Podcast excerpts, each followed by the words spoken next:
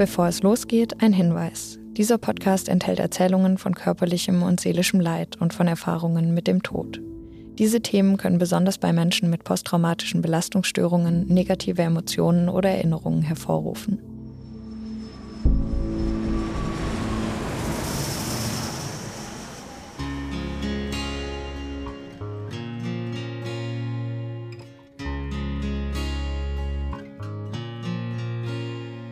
Plötzlich stand der Himmel in Flammen. An diesen Anblick erinnern sich die Besucher des Flugtags 88 kurz nach der Kollision der drei Kunstflieger der Frecce Tricolori.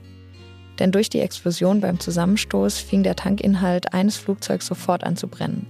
Mehr als 700 Liter brennendes Kerosin ergossen sich so über das Publikum. Trümmerteile flogen umher. Die Pony 10, das Flugzeug, das auf die Zuschauer zugeflogen war, schlitterte beim Absturz in den Stacheldraht, der die Landebahn vom Publikum abgrenzte und zog ihn mitten in die Menge. An den Zusammenstoß und die Flugbahn des zerstörten Flugzeugs erinnert sich einer noch ganz genau. Franz Pfaffenrath. Denn er hat den Absturz aus nächster Nähe beobachtet und ist gerade so unbeschadet davongekommen. 47 Jahre lang hat er bei der Airbase gearbeitet, unter anderem als Leiter der Haushaltsgeräteabteilung.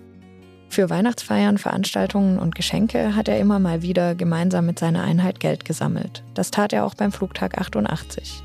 Er hat uns nach Neuhemsbach in sein Haus eingeladen und erzählt, wie sie damals Burger, Coca-Cola und Eis an einem kleinen Stand verkauft haben.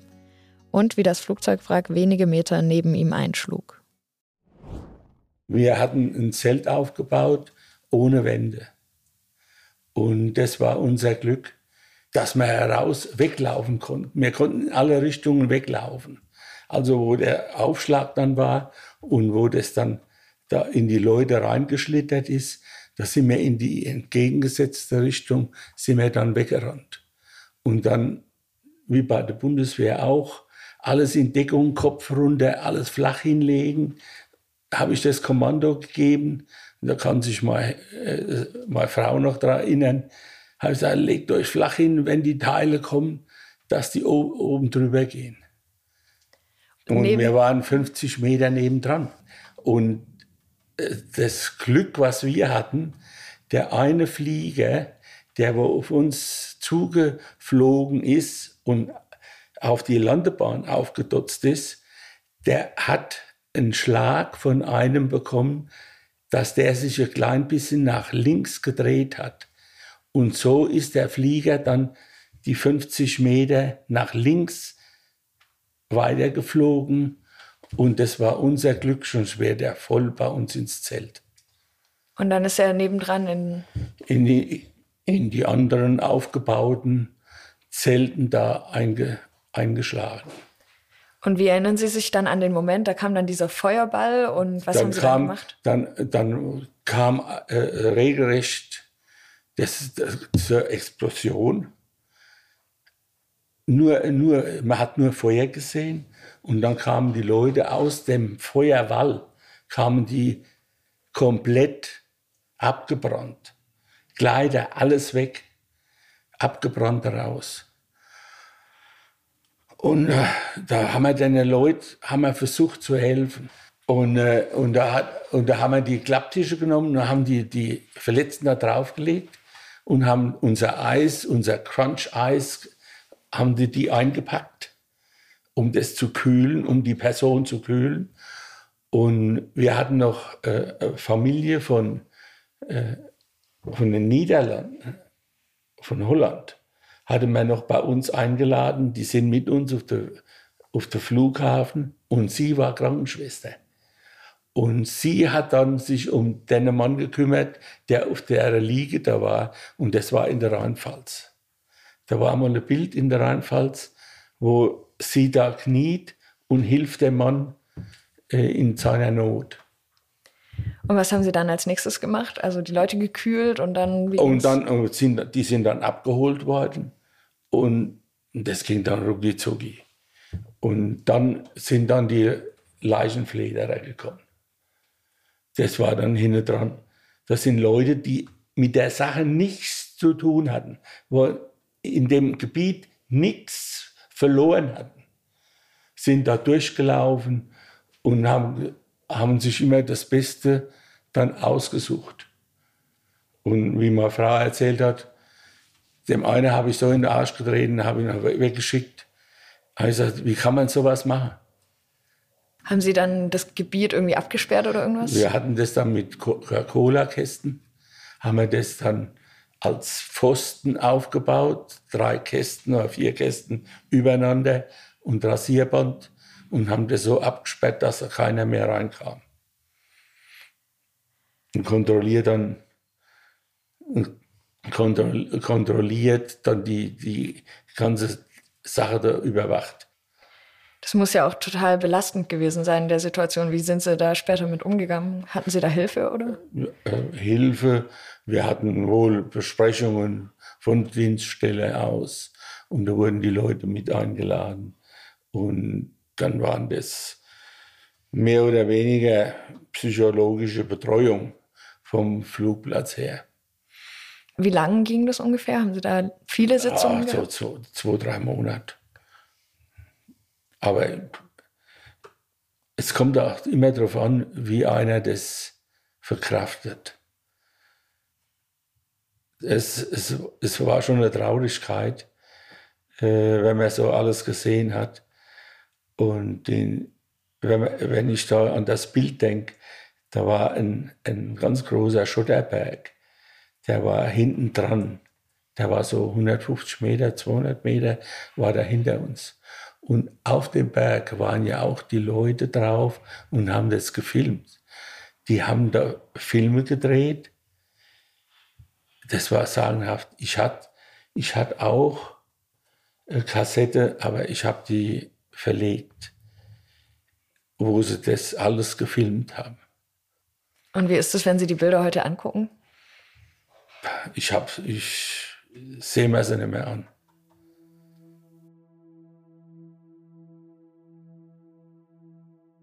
Franz Pfaffenrath und seine Familie hatten Glück. Ein Eiswagen neben ihnen hat das brennende Flugzeug gestoppt.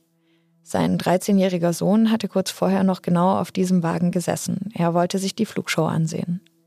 Weil Pfaffenrath und seine Frau, die auch am Stand geholfen hat, nach der letzten Nummer einen großen Andrang erwartet haben, haben sie ihn zu sich gerufen, denn er konnte Englisch und sollte beim Übersetzen helfen. Pfaffenrath erinnert sich auch nach mehr als 33 Jahren noch ganz genau an den Moment des Unglücks. So etwas vergisst man nicht. Er ist damit nicht allein. Mehr als 500 Menschen wurden vom Feuerball und den Trümmerteilen teilweise schwer verletzt, noch mehr sind traumatisiert. Beim Geräusch von Flugzeugen kommt alles wieder hoch. Die Bilder, die Filme anschauen, das können die meisten nicht. Zu tief sitzt das Trauma. Und nicht nur die Verletzten und Hinterbliebenen leiden, auch die Ersthelfer, Polizisten, Feuerwehrleute, die vor Ort waren, vergessen die Bilder nicht so schnell. Diese Menschen brauchen Hilfe. Das dachte sich Sibylle Jatzko, als sie, wie viele andere auch, die Bilder vom Unglück im Fernsehen gesehen und die Berichte über das Schicksal der Menschen gelesen hat. Sie ist Gesprächstherapeutin und lebt zu dieser Zeit mit Mann und Kindern in der Nähe von Kaiserslautern. Sie entscheidet sich, Treffen für Hinterbliebene, Opfer und Helfer ins Leben zu rufen und sucht nach Unterstützern. Und die findet sie. Heiner Seidlitz leitet damals die evangelische Telefonseelsorge, Franz Xaver Rupprecht die katholische. Beide helfen bei ihrer Idee. Auch ihr Mann Hartmut Jatzko ist dabei und bringt als Internist und Psychiater seine medizinische Perspektive mit ein. Unterstützung aus der Politik gab es damals aber kaum. Im Gegenteil. Denn so etwas wie diese Treffen gab es vorher nicht. Es gab keine Opferbeauftragten in der Politik. Posttraumatische Belastungsstörungen und andere psychische Krankheiten waren nicht anerkannt. Körperliche Verletzungen, klar, die kann man sehen. Aber dass auch die Seele nach so einer Katastrophe Hilfe braucht, das hatten die meisten damals nicht auf dem Schirm. Aber trotzdem, oder vielleicht genau deshalb, wollten die Jatzkos unbedingt etwas tun. Wir haben die beiden in ihrem Haus in Krickenbach bei Kaiserslautern getroffen. Sie haben uns erzählt, wie sie überhaupt auf die Idee gekommen sind und gegen welche Widerstände sie kämpfen mussten, um den Betroffenen von Rammstein zu helfen.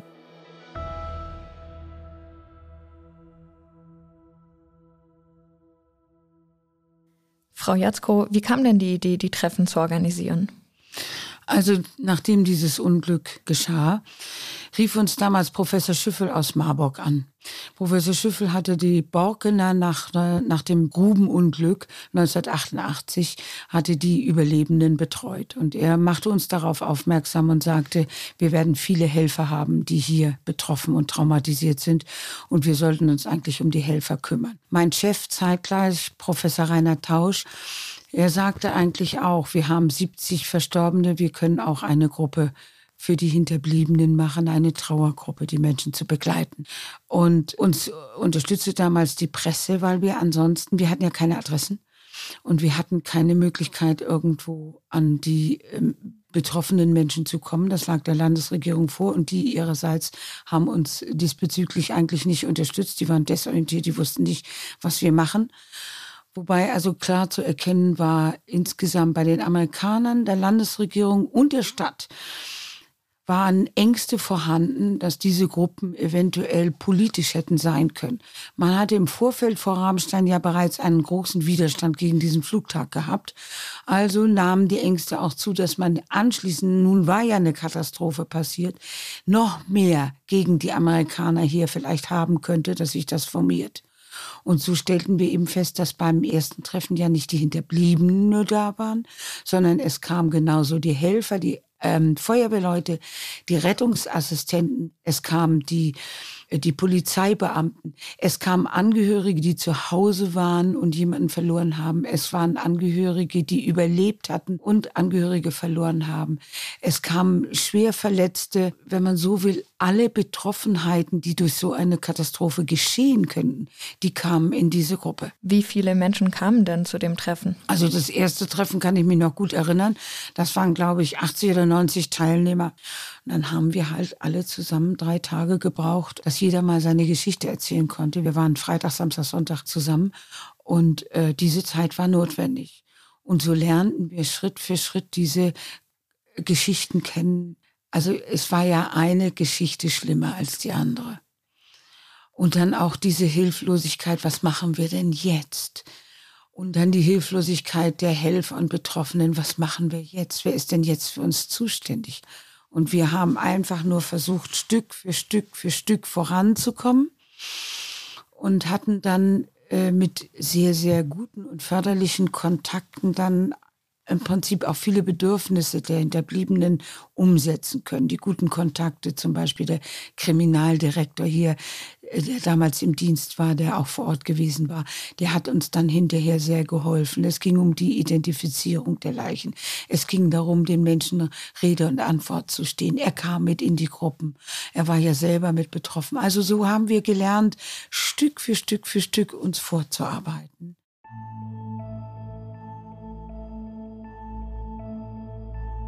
Alle vier Wochen setzten sie sich im katholischen Wallfahrtsort Maria Rosenberg im westpfälzischen Waldfischbach-Burgalben zusammen.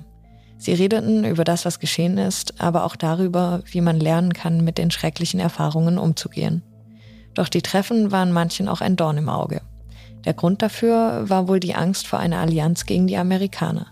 Das führte sogar so weit, dass der Sozialdezernent der Stadt Kaiserslautern versuchte, Sibylle Jatzkos Ehemann Hartmut Jatzko zu verbieten, bei den Treffen dabei zu sein.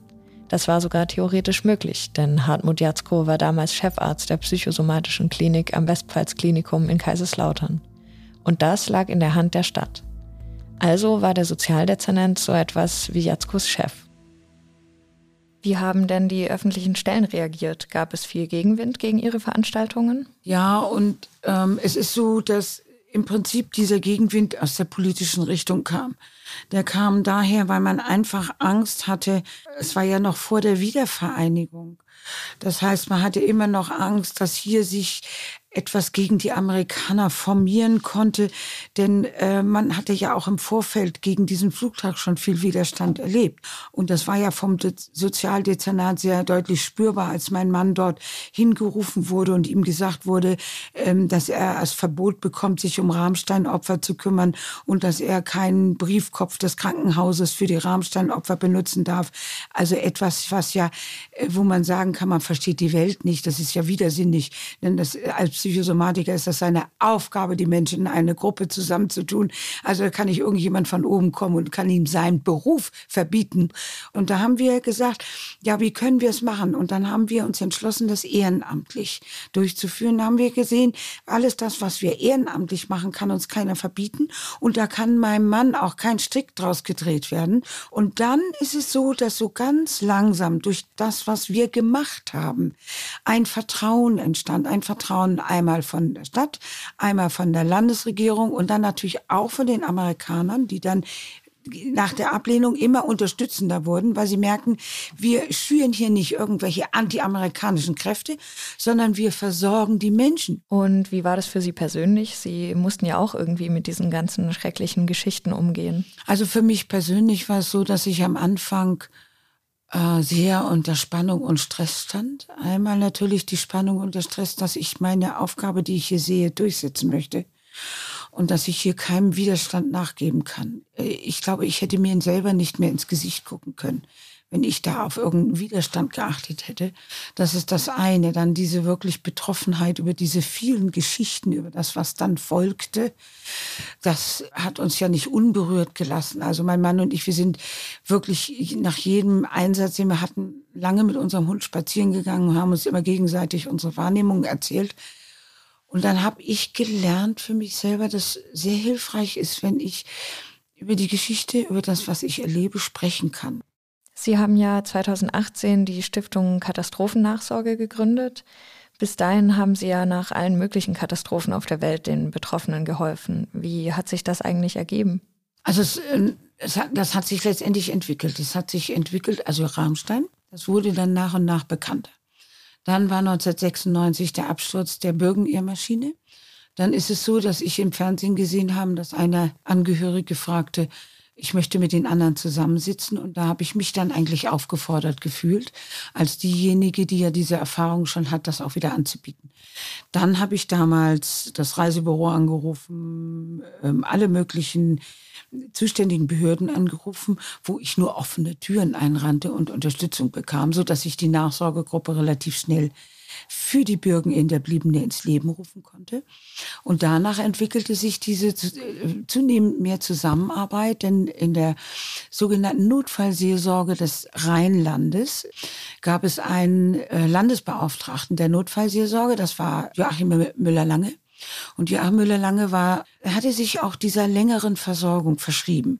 Und der entwickelte eben im Rheinland die sogenannte Stiftung Notfallseelsorge, die auch das längerfristigen Begleiten äh, über die Kirche genehmigt bekam, die ihrerseits aber nicht im ganzen Bundesgebiet einzusetzen ist. Und da haben wir uns entschlossen, haben gesagt, wir müssen etwas haben, was diese langfristige Nachsorge garantiert, und zwar bundesweit. Und dann habe ich die Stiftung gegründet und Teilnehmer, die vorher in der Stiftung Katastrophennachsorge tätig waren, sind jetzt mit in der Stiftung Katastrophennachsorge, bringen ihre Erfahrungen ein, sind auch Mithelfer, so dass wir überall verankert dann Nachsorgegruppen einsetzen können, sie umsetzen können. 2004 haben Sie ja dann für Ihren Einsatz das Bundesverdienstkreuz bekommen und vorher und nachher ja auch andere Auszeichnungen.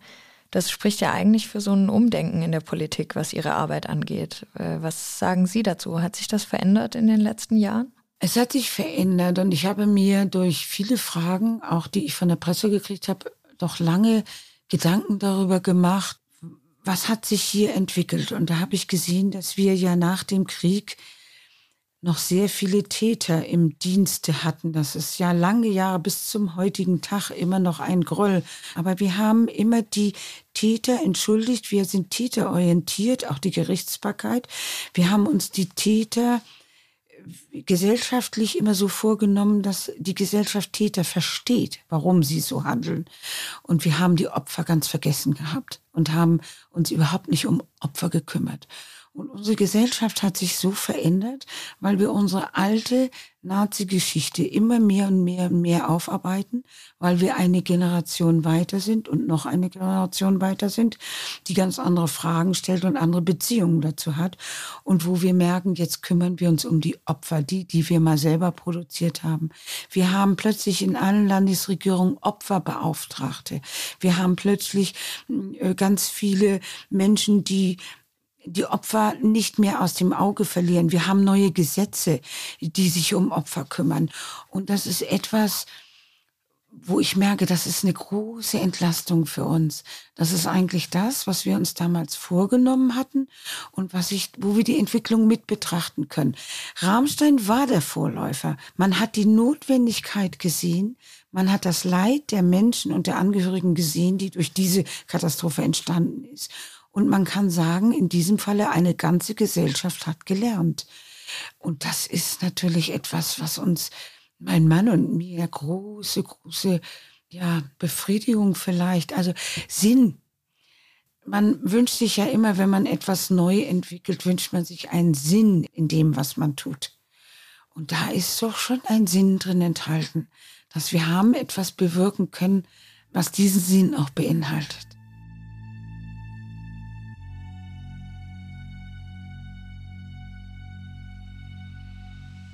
Für die Betroffenen haben die Jatzkos wirklich einiges bewirken können. Hartmut Jatzko, der seine Frau bei den Nachsorgegruppen immer unterstützt hat, konnte unter anderem auch viele Tipps aus psychologischer Sicht geben. Und er konnte die Menschen später zu Therapien und Klinikaufenthalten weitervermitteln. Auch er kennt die Geschichten der Betroffenen gut. Manche treiben ihn heute noch um.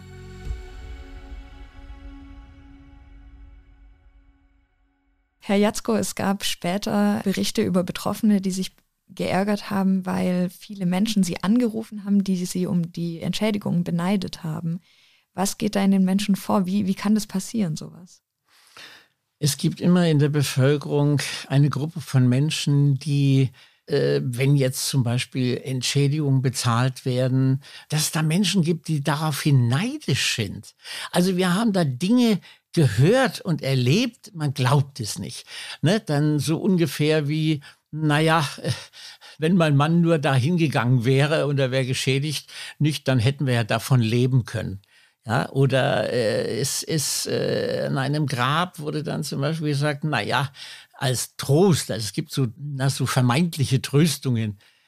Ach ja, ihr habt ja noch zwei Kinder, nicht? Dann oder ihr könnt ja noch Kinder bekommen.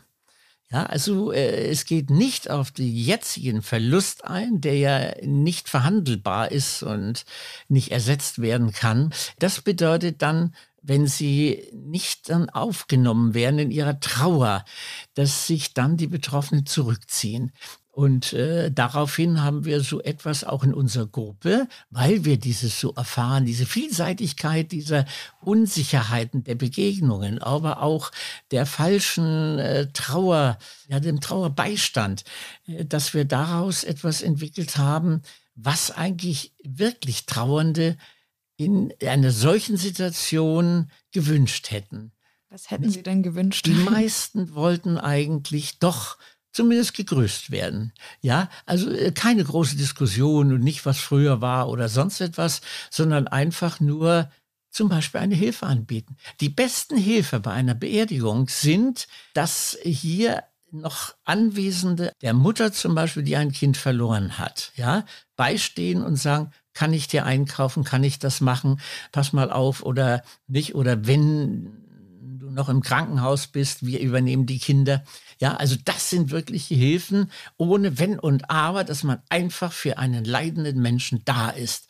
Auch egal, was vorher für Verhältnisse waren. Das kann sogar alle Verhältnisse, die nicht so gut waren, auf einmal so positiv werden, dass es zu lebenslänglichen Freundschaften, Verbindungen kommt. Wir haben ja sogar gesehen, es gab sogar junge Menschen, die geheiratet haben und Kinder bekommen haben. Und Sibylle und ich, wir wurden dann eingeladen zur Hochzeit.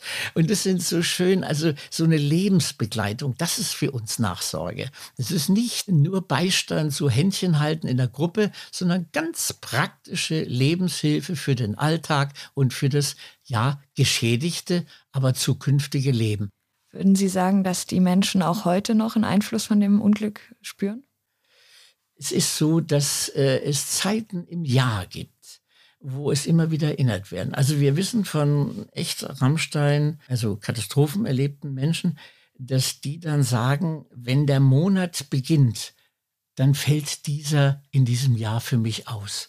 Die Gedanken sind immer mehr bis zu dem Jahrestag, wo wir uns dann treffen, zum Beispiel Rammstein am Gedenkstein und wo wir danach noch zusammensitzen und vor allen Dingen auch die kirchlichen Feiern haben. Wie ist es denn heute mit den Opfern? Haben Sie noch Kontakt zu, zu einigen? Äh, wir haben mit vielen Kontakte. Also auf jeden Fall treffen wir uns am Jahrestag am Gedenkstein. Nicht? Aber es gibt zwischendurch Telefonate. Also das ist keine Woche, wo nicht zwei ungefähr anrufen, ja, und äh, wo wir dann ja ja, man kann sagen, in einem freundschaftlichen Verhältnis auch ganz andere Dinge besprechen. Ne? Und es gab also zum Beispiel einem jungen Ehepaar, die ihre zehnjährige Tochter äh, in Rammstein verloren hat.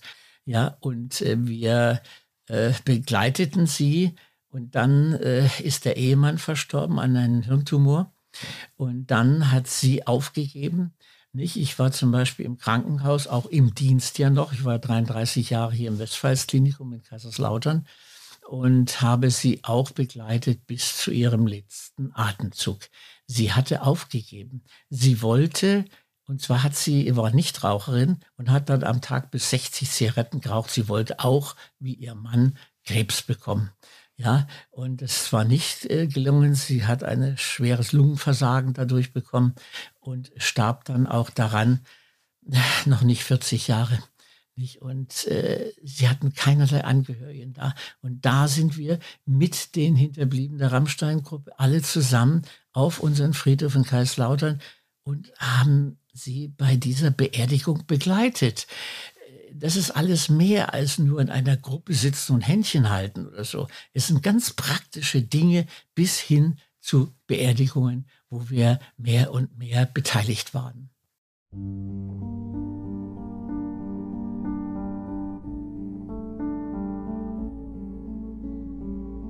Auch Roland Fuchs hat in Rammstein seine Familie und fast auch sein eigenes Leben verloren. Die Folgen des Unglücks begleiten ihn noch immer. Heute sagt er, für ihn war vor allem der Austausch mit anderen Betroffenen eine große Hilfe. Für ihn war das die Therapie. Obwohl er von den Treffen, die die Jatzkos ins Leben gerufen haben, erst nach einem Jahr erfahren hat, beim ersten Jahrestag des Unglücks.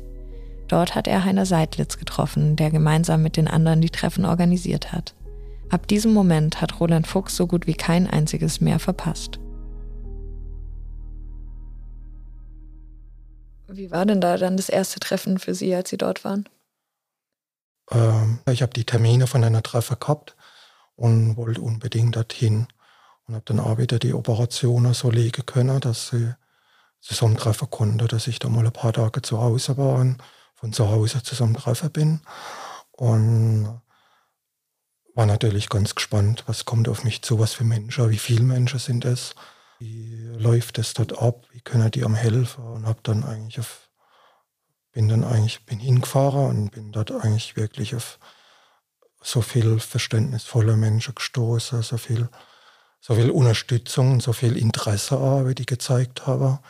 Jeder wollte natürlich auch wissen, was, ob man noch eine Erinnerung, ob man vielleicht die Angehörigen von ihnen noch in Erinnerung wie noch gesehen in der letzten Minute oder wie sie sind sie ums Leben gekommen, aber sie leiden müssen. Solche Fragen wurde dann auch gestellt. Das war für mich was, was äh, ganz Wichtiges und auch Hilfreiches dann. Was haben Sie denn da so gemacht bei den Treffen? Mehr war uns einfach mehr erzählen können und haben gewusst, sind Menschen, die hören zu und die verstehen einen. Und die, äh, die das geleitet haben, also die Familie Jatzko und Heiner Seidlitz, die äh, haben das angekleidet in dem Sinne, haben es mit organisiert, angeleitet und haben natürlich auch jede Menge äh, fachlicher äh, Unterstützung geben können. Also viele Sachen zu, zum Verständnis. Wenn sogar die, die eigenen Freunde gesagt haben, jetzt reicht es doch mal mit, mit solchen Treffen, warum muss ich immer noch nach Rammstein fahren oder nach Kaiserslautern fahren? Warum muss ich immer noch zusammentreffen? Geht das wühle ich, wühl ich doch immer wieder auf.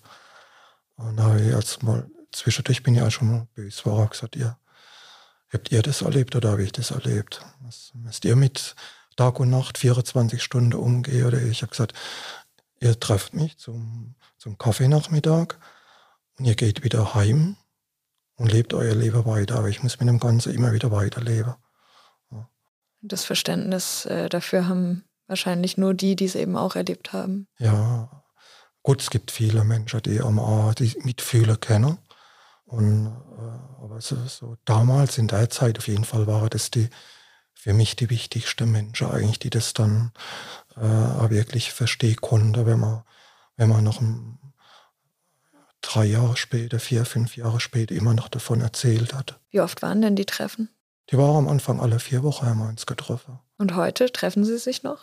Wir treffen uns immer noch, ja, regelmäßig. Also nicht mehr so offiziell, nicht mehr mit, mit offiziellen Terminen, mit Einladungen, schriftliche Einladungen haben wir früher noch verteilt. Haben Sie die Leute, die Sie dort kennengelernt haben, sind es inzwischen Freunde geworden oder? Ja, ja, das sind richtig gute Freundschaften entstanden. Äh, also man tauscht sich ja immer noch aus telefonisch oder man trifft sich dann wirklich. Äh, mal, dass man sich dann in Rammstein oder Kaiserslautern trifft oder manche Leute auch zu Hause besucht oder so. Aber man ist immer im Austausch die ganze Jahre durch. Offiziell gibt es die Treffen aber nicht mehr, oder? Offiziell nicht mehr. Ist eigentlich, sagen wir mal, zum 30. Jahrestag beendet worden. Richtig offiziell mit, mit Einladungsschreibern, mit Terminen, mit allem. Aber ja, so richtig lassen können wir es nicht. Geht immer weiter. Wie viele Leute sind Sie denn noch, wenn Sie sich noch treffen? Ach, das ist unterschiedlich. Manchmal nur fünf zum Jahrestag, mal, mal 30. Wenn so ein runder Jahrestag, der 30. war noch richtig groß, auch mit viel Medieninteresse und so. Zum letzten Jahrestag, weiß ich gar nicht, mal ein gutes Nebenzimmer voll in so einem Restaurant, im, im Gedenkstein da noch mehr. War schon einige.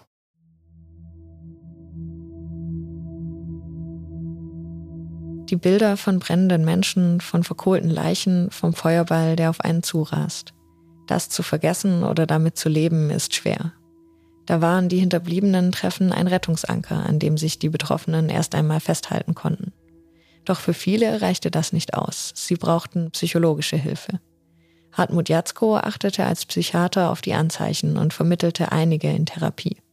Doch die Familie Jatzko entwickelte das Thema auch auf eine ganz andere Weise weiter. Einer ihrer Söhne, Alexander Jatzko, wurde selbst Facharzt für Psychiatrie und Psychotherapie und forschte jahrelang zu posttraumatischen Belastungsstörungen. Und er hat seinen Vater sozusagen beerbt. Inzwischen ist er Chefarzt der Klinik für Psychosomatik am Westpfalz-Klinikum. Das Thema posttraumatische Belastungsstörungen wurde in der Wissenschaft immer wichtiger. Inzwischen gibt es verschiedene Behandlungsmethoden, mit denen man solchen Traumata begegnen kann. Jatzko kennt diese Methoden, hat manche sogar selbst entwickelt. Noch heute betreut er Opfer der Rammstein-Katastrophe. Wir haben ihn in den Räumen der Psychosomatik in Kaiserslautern getroffen und darüber gesprochen, wie man dem Menschen helfen kann. Und darüber, was seine Eltern mit seiner Berufswahl zu tun haben. Herr Jatzko, Sie sind Chefarzt der Klinik für Psychosomatik am Westpfalz-Klinikum und beschäftigen sich seit langem mit dem Thema posttraumatische Belastungsstörungen. Wie kam das eigentlich? Letztendlich durch meine Eltern, durch die Rammstein-Katastrophe 1988, war damals 17 Jahre gewesen und habe durch meine Eltern nicht nur damals diese Katastrophe und die Veränderungen der Menschen mitbekommen, sondern dann in den ganzen Jahrzehnten danach. Durch die ganzen Katastrophennachsorgen, die vor, mein, vor allem meine Mutter dann durchgeführt hatte. Und viel, von ihr dann so viel mitbekommen und gelernt, so dass ich dann auch im Jahre 98, 99 dann in die Traumaforschung gegangen bin und dann die Ramsche Hinterbliebenen dann auch untersuchen konnte. Sie hatten eine Idee, was so ein Trauma mit dem Gehirn machen könnte? Die Idee war natürlich gewesen, rauszufinden, können wir das denn darstellen? Weil damals war die Lehrmeinung gewesen, können vielleicht verschiedene Areale kleiner werden oder kaputt gehen durch ein Trauma. Und das hat sich nicht so bewahrheitet, Teile des Gedächtnisses können vielleicht ein bisschen ähm, verkleinert sein, aber was dann vor allem gesehen wurde in funktionellen Untersuchungen. Funktionell heißt, während das Gehirn denkt, dass es dann Veränderungen gibt. Und das konnten wir dann auch mit nachweisen. So konnten Sie dann posttraumatische Belastungsstörungen nachweisen, sozusagen? Dass die Strategie des Denkens nach einem Trauma anders wird dass praktisch dieses Hab-Acht-Stellung, dieses ähm, alles um mich herum unter Kontrolle haben, viel wichtiger ist, als zum Beispiel sich freuen zu können. Sich freuen zu können ist für jemanden, der ein Trauma erlebt hat, ähm, schwieriger zu fühlen, weil er dauernd auf die Umgebung achten muss, ob irgendwas jetzt äh, Schlimmes auf ihn zukommt. Und das konnten wir zum Beispiel nachweisen. Welche äh, Symptome hat ein Mensch mit einer posttraumatischen Belastungsstörung überhaupt? Von der Diagnose-Klassifikation her sind es vor allem drei. Das ist äh, einmal das dauernde Wiedererleben, die Intrusionen bis hin zu Flashbacks. Flashbacks heißt, dass es jetzt wieder passiert, dass man Eindruck hat, dass es nicht jetzt hier jetzt ist, sondern dass jetzt die Situation wieder da ist. Das zweite wäre das Vermeidungsverhalten. Das heißt, dass ich versuche, nicht dran zu denken, dass ich nicht an die Orte gehen kann, ähm, am Jahrestag ganz schlimm hochkommen. Deswegen versuche ich mich dort abzulenken. Und das dritte ist das Hyperarousal, das Übererregtsein, das andauernd in Hab-Acht-Stellung sein, nicht mehr in Ruhe da sitzen können, sondern dauernd angespannt sein. Das sind so die drei Hauptsymptome. In einem Bericht über das Unglück haben wir von einem Überlebenden berichtet, der in Kaiserslautern unterwegs war und dann plötzlich bewusstlos zusammengebrochen ist in dem Moment kurz davor ist ein Flugzeug über Kaiserslautern geflogen. Ähm, ist sowas auch ein Beispiel für ähm, posttraumatische Belastungsstörung? Das ist sogar ein ganz typisches Beispiel, wenn also ein Trigger kommt, wenn etwas da ist, was dem Gehirn sagt, das kenne ich und das aus dem Gedächtnis hochholt. Zum Beispiel, wenn ein Flugzeug drüber fliegt und dann sagt das Gehirn, äh, kenne ich, kenne ich von Rammstein und holt jetzt die Bilder hoch und dann praktisch bin ich in den Bildern drin und er fällt um. Das ist was ganz, ganz Typisches. Also auf einen Trigger, dass unser Gedächtnis reagiert mit wichtig und holt das raus, was für diesen Moment wichtig ist. Und dann ist die Situation da. Welche äh, Trigger haben denn die Patienten? Was erzählen die? Was sind da die meisten Trigger? Wenn wir jetzt zum Beispiel Rammstein anschauen, dann sind für die meisten der Feuerball, also ist ein großer Trigger. Aber dann danach das, was in dem Moment abgespeichert wurde, und das kann für jeden völlig unterschiedlich sein. Das kann für den einen der Brandgeruch sein, für den anderen Schreie sein, für den dritten Schmerzen sein oder was er gedacht hat. Und das kann ganz unterschiedlich, was in dieser Sekunde abgespeichert wurde, das ist dann der Trigger. Und wie kann man jetzt Menschen mit posttraumatischer Belastungsstörung helfen? Es gibt zwei zugelassene Verfahren in Deutschland. Einmal die Verhaltenstherapie äh, mit Expositionsverfahren und EMDR. Bei beidem ist es so, dass sie versuchen, während das Trauma hochkommt, dass sie das Großhirn aktivieren. Und das ist bei beiden Verfahren der Fall. Und wenn Sie das Großhirn aktivieren, weil wir wissen, je näher jemand Traumatisiertes an ein Trauma drankommt, gedanklich, desto mehr fährt das Großhirn runter. Und Traumatherapie wäre alles, was jetzt das Großhirn wieder hochfährt, ist Traumatherapie und hilft, dass das Großhirn die Gefühlszentren und die Gedächtniszentren wieder mehr unter Kontrolle bekommt, wieder mehr verknüpft und es wird häufig besser. Und welche Methoden gibt es, ein Großhirn wieder hochzufahren? Einmal zum Beispiel darüber zu sprechen, dass es wäre Verhaltenstherapie weil die Sprachzentren Teil des Großhirns sind. Sie müssen aktiv darüber nachdenken. Und das andere wäre EMDR. Zum Beispiel über Augenbewegungen, dass Sie darüber das Großhirn auch wieder hochfahren. Würden Sie noch mal erklären, wie die EMDR-Methode genau funktioniert? EMDR, was man dabei macht, ist, dass derjenige, der Patient, sich ganz an die Situation wieder erinnert und versucht, die Bilder und vor allem auch, was sehr schmerzhaft ist, vor allem die Gefühle hochkommen zu lassen, weil vor allem die Gefühle wollen wir verknüpfen. Und was bei EMDR dann passiert, das zum Beispiel ist eine Methode, der Patient auf die Finger des Therapeuten schaut, der rechts und links hin und her die Finger bewegt. Und durch dieses Augen rechts und links bewegen hat man gesehen, dass, weil große Teile des Gehirns haben was mit Sehen zu tun, einfach das Großhirn hochfährt. Und das ist der, wahrscheinlich der eigentliche Effekt, dass das Großhirn hochfährt und dadurch Verknüpfungen wieder neu angelegt werden können, die, als das Gehirn in der Sekunde der Traumatisierung überfordert war, nicht angelegt waren und diese wieder nachholen, um wieder normalere Gedächtnisfluss zu bekommen.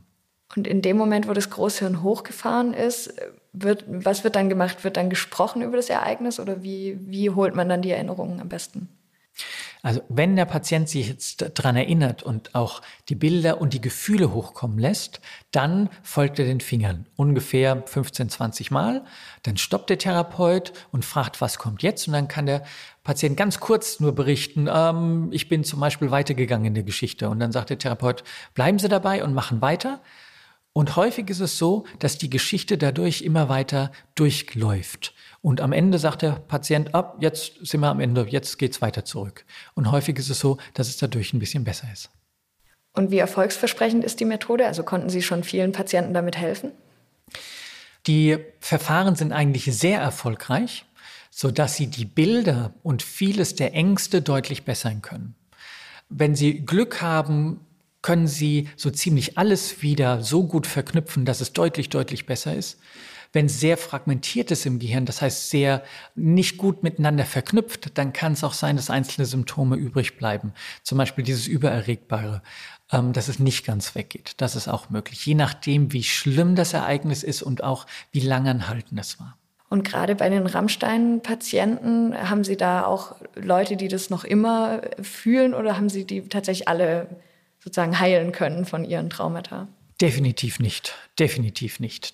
Ähm, Rammstein war ein so schlimmes Ereignis, dass ähm, jeder, der dort war, bis heute massive Auswirkungen eigentlich hat.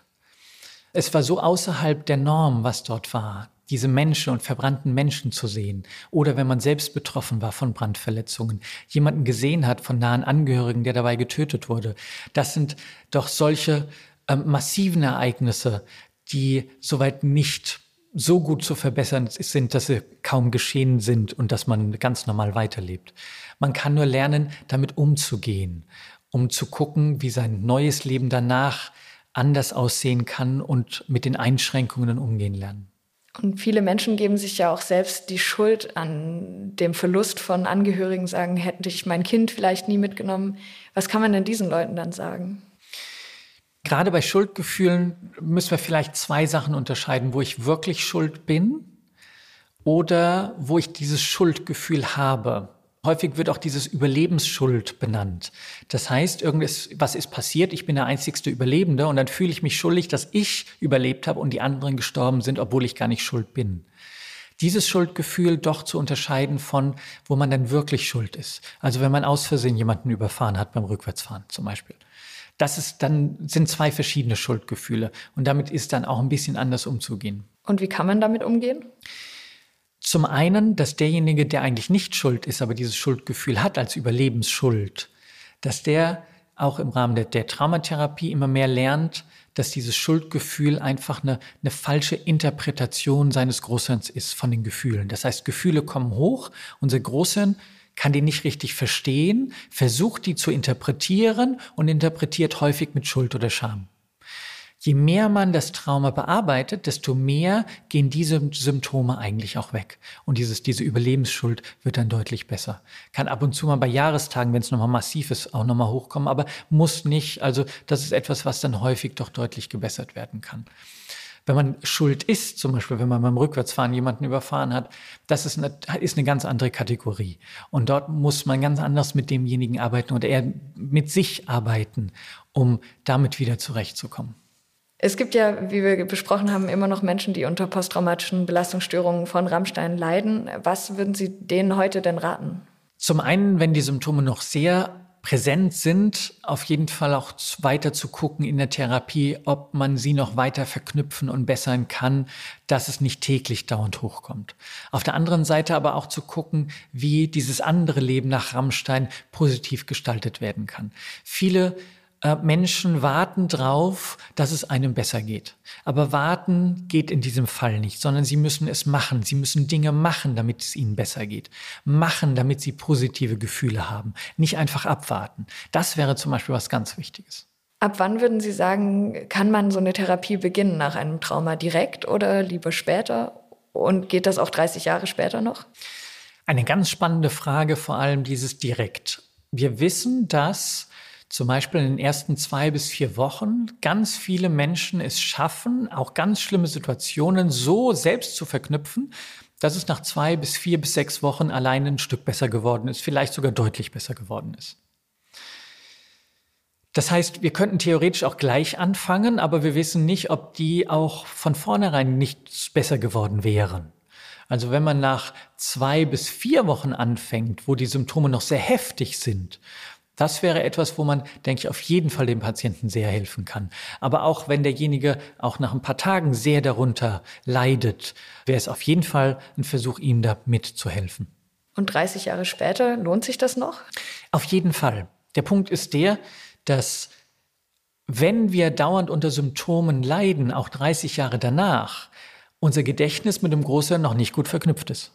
Und auch dann können wir dieses wieder verbessern, dass die Symptome einfach besser werden. Also deswegen, ähm, nach 30 Jahren ist nicht die Frage ähm, von der Zeit her, sondern einfach die Symptome, wenn die noch da sind, dann können wir versuchen, diese zu bessern.